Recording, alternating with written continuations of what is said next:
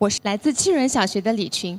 今天我要和大家分享一个故事：谁偷走了我碗里的虾？故事的主人公是从教了二十七年的蔡颖蔡老师。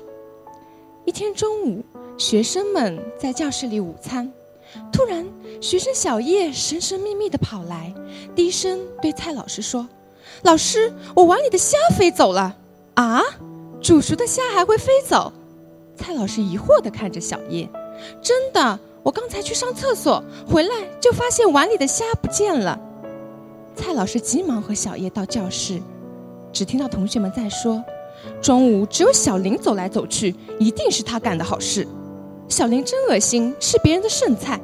小林刚刚还问我讨虾呢，真不讲卫生。”同学们议论纷纷，而小林则红着脸坐着，一声不吭。小林是一位外来务工人员的孩子，这孩子生性好动，就没有安静的时候。老师们也一直怀疑他有多动症。蔡老师把小林叫到办公室，从个人的卫生讲到做人的尊严，滔滔不绝地教育了一番，自以为晓之以理，动之以情，这次的教育一定会有作用。可谁知过了几天，又有同学来反映小林偷吃菜。还常常和他们说：“牌条不要丢了，给我，给我。”蔡老师一听，忍不住一通训斥：“把牌条扔了！同学们吃过的东西还怎么能吃？”小林一听，连忙哭喊道：“这些牌条是同学们不爱吃，我才讨来的。老师，我是要拿回去给我妈妈吃。”什么？蔡老师震惊了，连忙细细询问。原来。小林见有些同学不爱吃虾、排条，常常把它们丢掉，总觉得可惜。他妈妈很少舍得买虾，家里也不烧什么好菜，于是他就想把这些好菜收集起来，带回家给妈妈吃。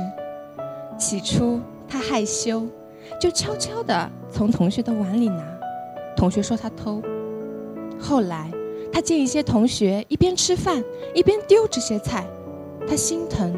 就直接上前去讨。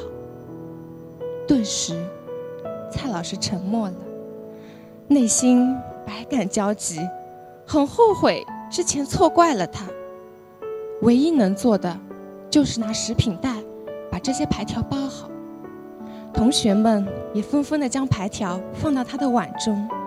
小林不停的说：“谢谢，谢谢。”事后，蔡老师进行了深刻的反思。遇事没有事先倾听小林的辩解，武断的下结论，还自以为是的教育了一番，无形之中伤害了孩子的自尊心。于是，他以学会体谅、了解身边的同伴为主题，开展了主题班会，让同学们了解身边真正的小林，一个热情、善良、富有孝心的好孩子。教室里经常会出现这样的情景：有些同学故意把一些好菜放到小林的碗中，说自己不爱吃。蔡老师在背后夸他们，也是一颗有善良的心，也是一个能够孝敬父母的好孩子。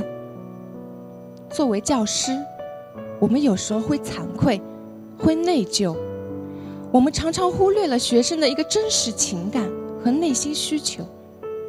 要关爱每一个学生，就要公平公正地对待每一个学生。每一个学生就是一朵花，每一朵花的花期各不相同。我们要用心去倾听每一朵花开的声音，尊重学生，尊重每一个生命。